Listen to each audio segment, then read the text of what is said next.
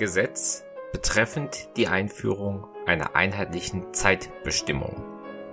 Wir, Wilhelm, von Gottes Gnaden deutscher Kaiser, König von Preußen etc., verordnen im Namen des Reiches, nach erfolgter Zustimmung des Bundesrats und des Reichstags, was folgt.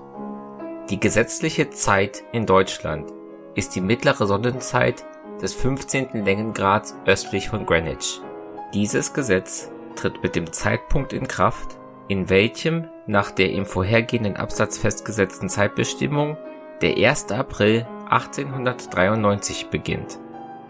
Urkundlich unter unserer höchst eigenhändigen Unterschrift und beigedrucktem kaiserlichen Innensiegel, gegeben Berlin Schloss, den 12. März 1893, Wilhelm